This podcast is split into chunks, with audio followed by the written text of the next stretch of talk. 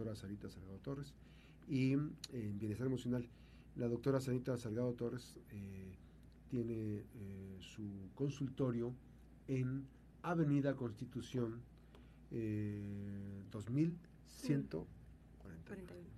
Y parte del trabajo que hay es consultor, eh, consultorio número 20 en Médica Norte. ¿no?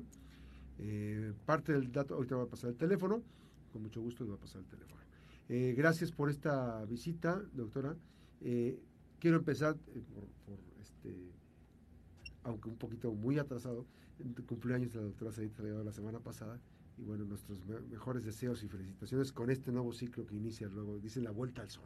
Muchísimas gracias por No, muchísimas gracias a ustedes, gracias por la felicitación. Gracias. Indicadores de riesgo suicida en niños y adolescentes. Estamos empezando un ciclo escolar. Evidentemente, el ambiente tenemos que propiciar a nosotros. ¿Cuáles, ¿Qué dicen las estadísticas, doctora? ¿Qué, qué estaban eh, ocurriendo con el tema de los eh, indicadores de riesgo suicida en niños y adolescentes? Bueno, un agradecimiento sincero. Eh, obviamente este espacio para mí es muy especial porque tenemos esa oportunidad de tener contacto con las personas y que escuchen y que sepan y que aprendamos juntos de esto de lo que se trata, la importancia de la salud mental como parte de la salud integral. Desgraciadamente, a nivel mundial se registran muchísimos casos de suicidio. En México no es la excepción, sin embargo, el 2020 se caracterizó por un boom.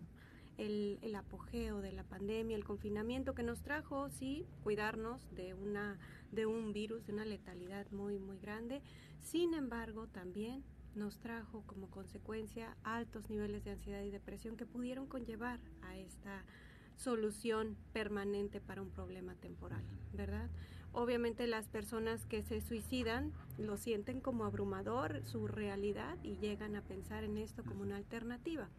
La OMS desde el 2004 conmemora el 10 de septiembre precisamente como un día especial para nosotros, los que nos dedicamos a la salud mental.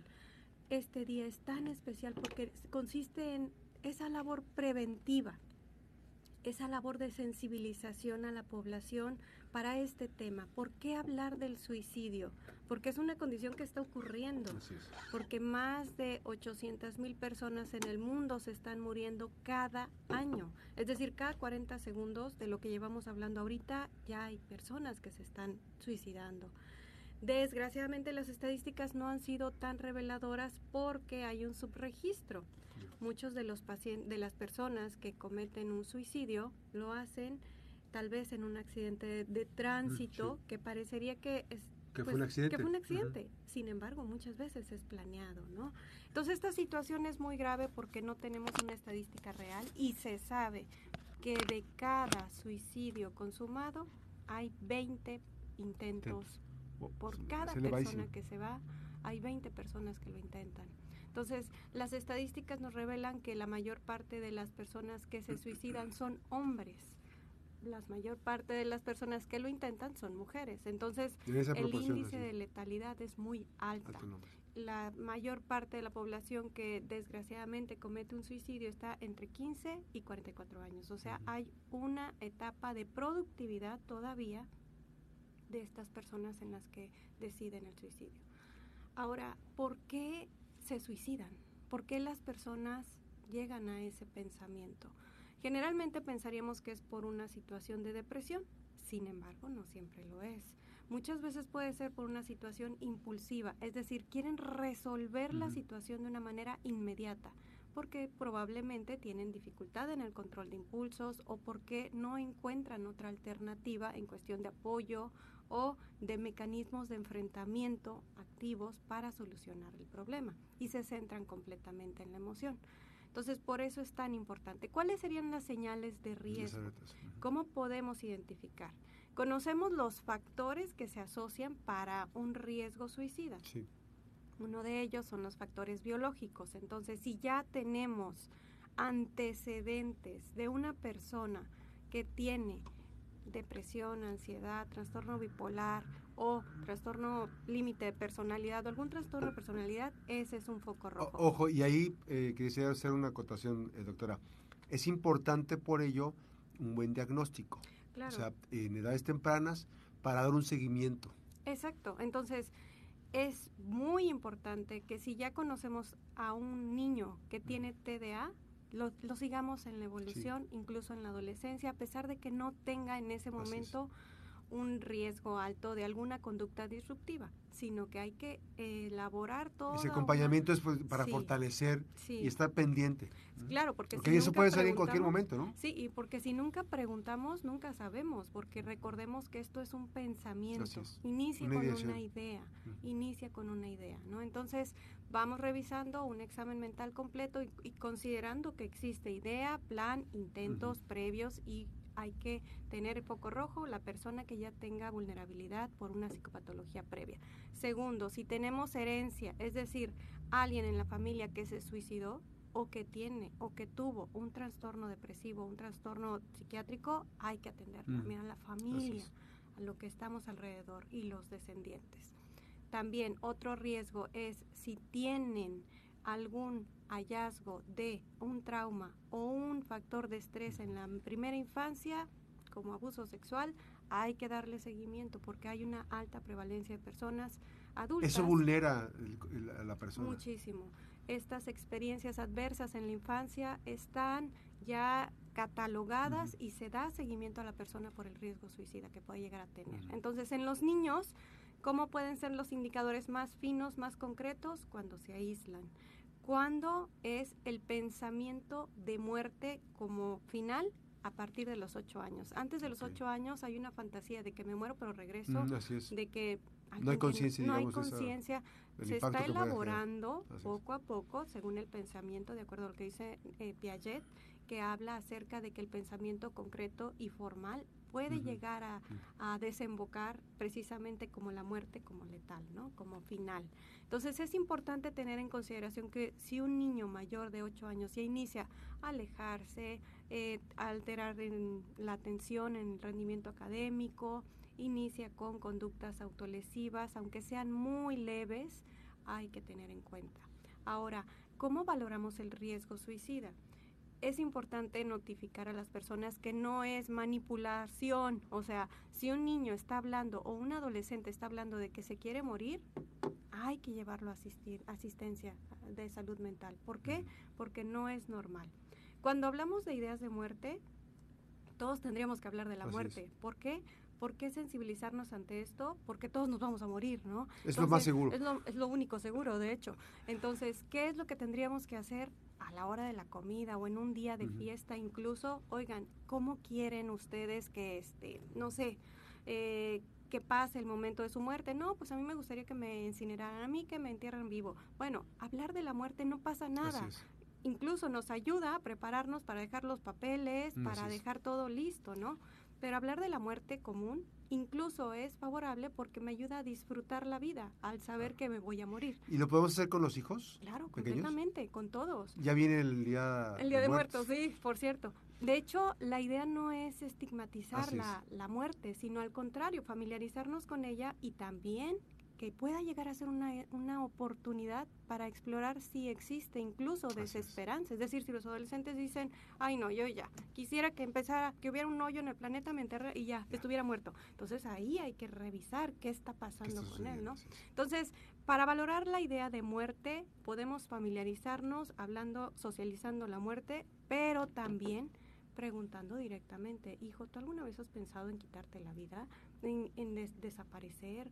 Ay, sí, mamá, cuando me dejan mucha tarea. Digo, esta es una situación grave, entonces, ¿qué está pasando, no? Hay muchos, eh, desgraciadamente, muchos suicidios consumados en las escuelas o en las viviendas, sobre todo en las viviendas, pero cuando sucede en las escuelas es porque hay un estrés académico importante. Recuerdo mucho el que eso también hay que observarlo en los hijos. Sí, sí, ¿qué está pasando? ¿Cómo está enfrentando las situaciones académicas? Recuerdo mucho el caso de un estudiante de medicina que se aventó en la UNAM. Justamente en ese momento, cuando cometió el suicidio, la que es coordinadora de salud mental justo en la facultad, estaba dándonos una conferencia de prevención y riesgo suicidio. Entonces, fue una situación muy severa porque de alguna manera eh, es una situación impactante no solo para el chico, su familia, sino para toda la comunidad. Entonces, cuando un chico o una adolescente o una persona decide quitarse la vida, impacta en un radio importante.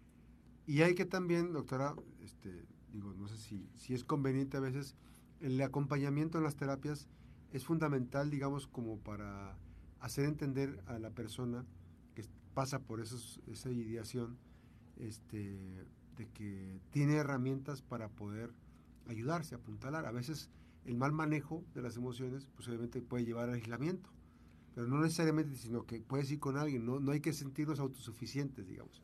Claro, y bueno, si tenemos alrededor personas que nos puedan apoyar, valorarlo. ¿Cómo valoramos el riesgo suicida? Sí, con estos índices de letalidad, qué estamos haciendo, si hay ideas, incluso si hay planes. De repente llegan a las sesiones y es que mandó un mensaje a una amiga diciendo, este es mi fin, te, te quiero mucho, y guiño, guiño, nos vemos en otra vida, ¿no? Entonces, bueno, realmente cuando mandan ese mensaje es como auxilio, me estoy sintiendo mal, pero no quiere decir que lo estés haciendo, ¿no? Entonces tenemos que revisar cuál es el índice de o riesgo suicida. Y, ahorita que lo dices así, este, ese tipo de expresiones son importantes para tener mayor empatía. O sea, hay que viene el, es el próximo 10 de septiembre, el domingo. El, próximo domingo. para sensibilizar tenemos que llegarnos de información. Sería muy interesante socializar y comentar con los eh, grupos esto que estamos platicando de Exacto, y, y, preguntarlo entre nuestra familia. ¿Alguna vez has pensado en la muerte como solución? O sea, es que hay diferentes alternativas. Ahora no hay que juzgarlo. Si en algún momento lo han pensado, sobre todo niños adolescentes, bueno, tenerle mucha calma. Recordemos que muchas veces no es que él quiera, suicidarse. Es que puede tener incluso un factor biológico importante, como una alteración. Que es un elemento que ayuda y, y, propicia, potencializa el, riesgo. Y que ni siquiera nos hemos dado cuenta, ¿no? Cada cerebro es un mundo y cada cerebro funciona distinto. Podemos tener una anomalía en el eje HPA, hipotálamo, pituitaria, adrenal, y ni siquiera nos damos cuenta. Y eso conlleva a tener un riesgo suicida más alto. Entonces, atenderlo. ¿Qué tan conveniente es, finalmente, qué tan conveniente es, este, ahorita que estamos empezando, decimos, estamos en el ciclo escolar, ¿Qué tan conveniente que papá y mamá eh, idealicen o tengan, programen una cita eh, para una cuestión de terapia psicológica? Un, puede hacer un diagnóstico, se pueden hacer diagnósticos preventivos, o sea, este puede un, para, porque a veces este el papá eh, la mamá somos muy aprensivos y queremos esos papás este helicópteros, que queremos este abarcar mucho pero a veces eh, no sabemos, queremos lo mejor para nuestras hijas e hijos, pero no sabemos cómo es una mejor intervención. Pero la terapia es una, es una herramienta muy importante, fundamental para, incluso para nosotros mismos como padres. Sí, ¿no? incluso nosotros lo que hacemos son tamizajes, es decir, hacemos una medición inicial en donde revisamos si hay ideas, planes o intentos previos, revisamos autolesiones, ¿no? Entonces, ¿Qué sería lo conveniente? Sí, acudir a una evaluación, simplemente una evaluación, ¿verdad? A lo mejor no sale nada, pero a lo mejor sí. ¿Qué indicadores? Rendimiento académico deteriorado, como profesores también revisar la atención, este, el aislamiento. ¿Y, ese, y en ese en ese en esa tamizajes? Ajá, tamizaje. este, eh, ayudaría a fluir más la comunicación con, con nuestra hija, con nuestro hijo. Claro. Como papás. Como, como asistentes en la salud mental, una de las situaciones que nosotros hacemos con los niños y adolescentes les decimos, bueno, hay información que definitivamente si me la dices queda conmigo, pero hay información que estrictamente yo tengo el deber de comunicarle a tus padres, como cual que estés haciendo daño a tu integridad o que pienses en ello. Entonces, los niños y adolescentes ya lo saben y a partir de eso nosotros hacemos la conexión para que ellos mismos sean los que se los digan a sus padres, para que tengan esa precaución. Y, en este caso específico, eh, obviamente decimos, eh, la, la, terapia es una herramienta fundamental, siempre eh, coadyuva en el buen manejo de la salud mental. Y obviamente que después de una pandemia, como la que pasamos, no podemos seguir ajenos a nuestra salud mental. Va todo integral. La salud, la alimentación, el ejercicio, el estilo de vida saludable, pero también como parte del estilo de vida saludable es la salud mental. Claro, cuidar nuestra mente. La doctora Sarita Sagrado Torres, catedrática, ahora e investigadora en la Facultad de Psicología de la Universidad de Colima, ella tiene su consultorio Médica Norte, consultorio número 20, Avenida Constitución 2141, Colonia Puertas del Sol. 312 32 368 98. Nuevamente un gusto tenerte por aquí. Nuevamente. Gracias. doctora. Gracias a y nos vamos a la pausa. Regresamos. Recuerde que las buenas noticias también son noticias aquí. Regresamos.